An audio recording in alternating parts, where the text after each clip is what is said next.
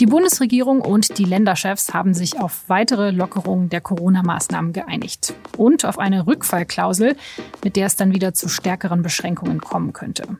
Was sich jetzt wie schnell ändern wird und wie verantwortungsvoll diese Lockerungen auch sind, darüber habe ich mit meinem Kollegen Stefan Braun gesprochen. Sie hören auf den Punkt den SZ Nachrichten Podcast. Ich bin Laura Terberl.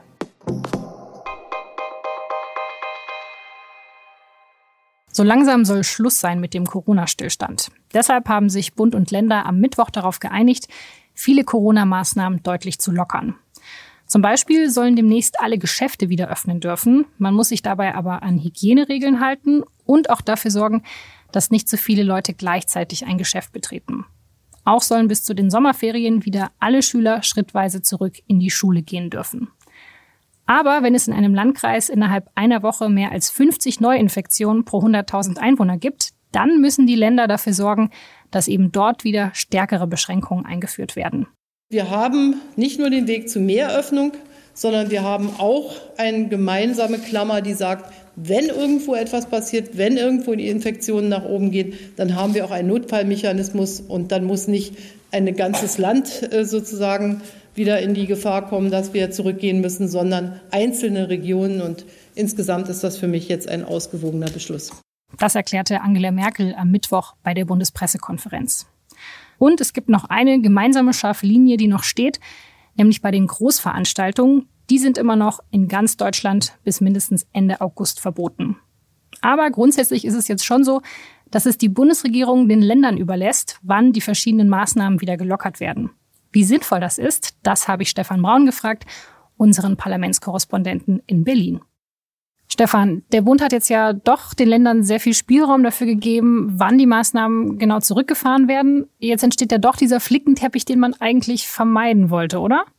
Den wollte man unbedingt vermeiden. Und ich würde auch sagen, Sie haben trotz allem, was man jetzt in den letzten Tagen hörte, heute gemeinschaftlich einige Pflöcke eingeschlagen. Das gilt insbesondere für die Frage, was passiert, wenn in einer bestimmten Region, einer bestimmten Stadt oder einem Landkreis plötzlich die Infektionszahlen wieder hochgeht. Dann muss sofort reagiert werden. Das ist jetzt auch im Kollektiv beschlossen worden. Das, daran müssen sich im Prinzip alle halten. Und das ist eigentlich der Hebel der durchaus ängstlicheren Kanzlerin, die einfach sagt, dieses Regularium lasse ich mir nicht nehmen. Wenn es wieder hochgeht, wenn wir das schnell beobachten, werden wir regional relativ hart reagieren müssen. Also hat es die Kanzlerin geschafft, einen ganz guten Kompromiss zu finden zwischen wir warten nochmal ab und wir wollen eigentlich sehr schnell Lockerungen durchbringen. Ich würde sagen, sie hat jedenfalls das hinbekommen, was ihr am allerwichtigsten ist. Also eine Verlängerung dieser grundsätzlichen äh, Kontaktbeschränkungen. Da geht es ja darum, dass die Leute eben Abstand halten, dass die Leute auch keine privaten Feten feiern, dass sie zwar, sagen wir mal, ein oder zwei Leute jetzt treffen können, aber eben, dass dieses, was ja sehr schnell mal zu einem solchen Herd von Verbreitung hätte werden können, dass das weiter aufrechterhalten wird, und zwar in ganz Deutschland. Und sie hat eben dieses Regularium klar gemacht, wenn irgendwo wir merken, Infektionszahlen gehen hoch, dann muss das für eine Region gelten und nicht statisch für ein Bundesland oder gar für die ganze Republik. Das würdest du auch sagen, das macht Sinn, dass man da so von Region zu Region unterscheidet. Ich glaube, das macht sogar viel mehr Sinn als äh, von Bundesland zu Bundesland, weil da gibt es ja die absurdesten Begrenzungen, dass dann sozusagen wegen mir Niedersachsen irgendwas beschließt, eine Öffnung und Schleswig-Holstein sagt, oh nee, und dann kommen die Leute von einem Ort zum anderen und stürmen dort was es tatsächlich in der Frühgeschichte der Pandemie gegeben hat, nämlich in der Ecke um Freiburg, stürmen dann dort die Einkaufszentren. Genau das will man ja verhindern. Aber insgesamt ging es jetzt ja schon relativ schnell, oder? Also erst hat die Kanzlerin einen darauf eingeschwört, dass es jetzt äh, Monate dauern wird und jetzt werden sehr, sehr schnell sehr viele Maßnahmen wieder zurückgenommen. Ja, es gibt einen, also es gab, glaube ich, schon einen ganz starken Reflex, jetzt plötzlich den oder mit den Leuten wieder die Möglichkeit zu geben, einfach an das Positive in der Zukunft zu denken, sie also auch zu beschäftigen. Ich würde aber sagen, heute ist, was das anbetrifft, tatsächlich auch eine Art Kompromiss entstanden, weil Merkel eben, sagen wir mal, die härtesten Nummern, die sie unbedingt haben wollte, noch einmal fürs ganze Land durchgesetzt hat. Dass nun jeder sozusagen genauer gucken kann, zum Beispiel in Mecklenburg-Vorpommern, was ist da eigentlich, wenn wir da kaum noch Infektionen haben, dass Sachsen-Anhalt eigentlich über Pfingsten Familienfeste oder sagen wir mal kleinere Zusammenkünfte nicht verbieten kann, wenn es gar keinen Infektionsfall mehr hat. Das lag eigentlich auf der Hand. Es ist ein bisschen holpert die Polter gekommen am Anfang der Woche, fing ja Sonntag an, ging dann Montag weiter. Und trotzdem habe ich den Eindruck, es war heute tatsächlich nochmal ein Versuch, doch irgendwie alle zusammenzukriegen bei der Grundbotschaft, wenn wir öffnen, müssen wir an bestimmten Stellen Hygiene, Mundschutz, Distanz halten, umso konsequenter sein.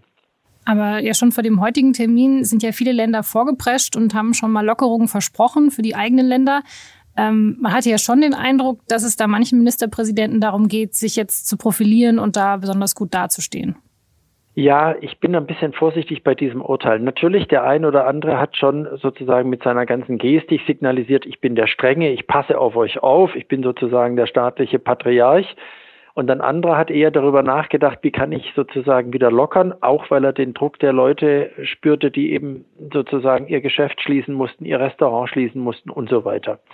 Aber ich habe jetzt in den letzten Tagen eher den Eindruck gehabt, dass es am Ende so war, dass keiner der Letzte sein wollte. Und ähm, das könnte jetzt unter anderem dem Baden-Württemberger äh, Winfried Kretschmann passieren, der immer noch sehr zögerlich ist.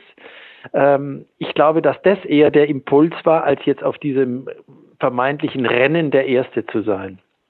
Aber jetzt zum Beispiel ein Thema ist ja auch Tourismus. Also es gibt manche Bundesländer, die sehr, die stärker als andere vom Tourismus leben. Und wenn jetzt zum Beispiel Mecklenburg-Vorpommern schon sehr früh aufmacht, dann äh, profitieren die natürlich auch unglaublich davon, weil dann mehr Leute eben in Mecklenburg-Vorpommern Urlaub machen als jetzt zum Beispiel in Bayern. Also da gibt's ja schon so eine gewisse Konkurrenzsituation zwischen den Ländern, oder? Das will ich nicht ausschließen. Ich meine, das ähm, nur nur bin ich mir nicht sicher, dass ob die Leute, die tatsächlich tendenziell immer sehr gerne in Bayern Urlaub machen, jetzt quasi in einer Panikreaktion denken: Oh Gott, bevor ich gar nichts kriege, dann buche ich mal an der Ostsee. Und zwar mehr als früher auch schon üblich. Ich zweifle daran. Ich glaube das eher nicht.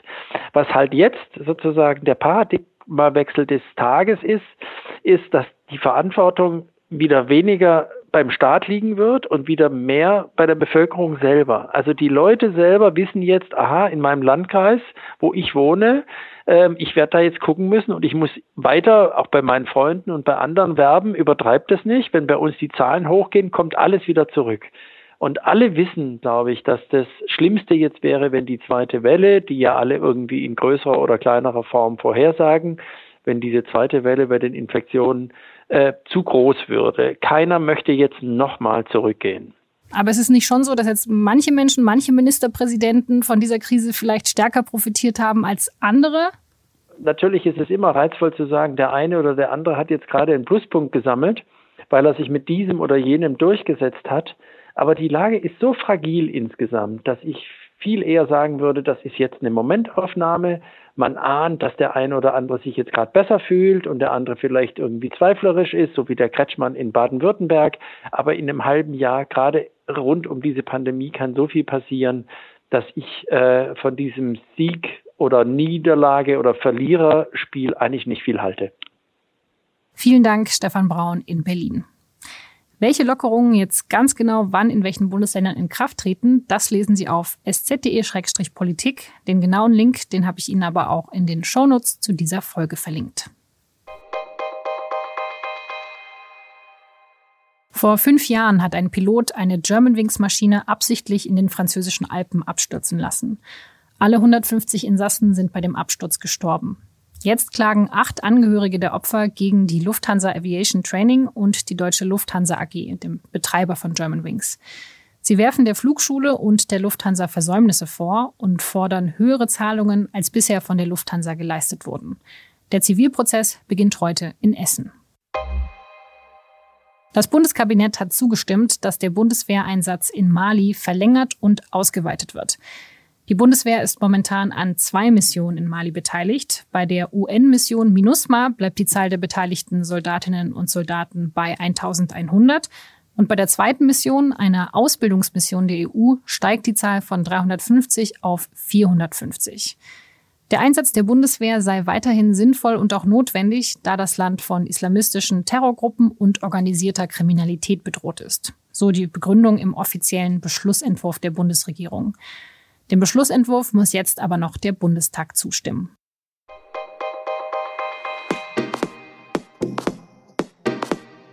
Es gibt auch Gewinner der Corona-Krise. Und dazu gehört auf jeden Fall die Berliner Firma HelloFresh. Die Firma verschickt Kochboxen mit den genauen Zutaten für ein Essen zusammen mit dem jeweiligen Rezept. Und in Corona-Zeiten nutzen das viel mehr Menschen als sonst. Weltweit hat HelloFresh jetzt 4 Millionen Abonnenten und die Firma ist an der Börse mehr wert als die Lufthansa. In der SZ am Donnerstag im Wirtschaftsressort können Sie ein Profil des Gründers lesen. Das war auf den Punkt. Redaktionsschluss war 15 Uhr. Vielen Dank fürs Zuhören.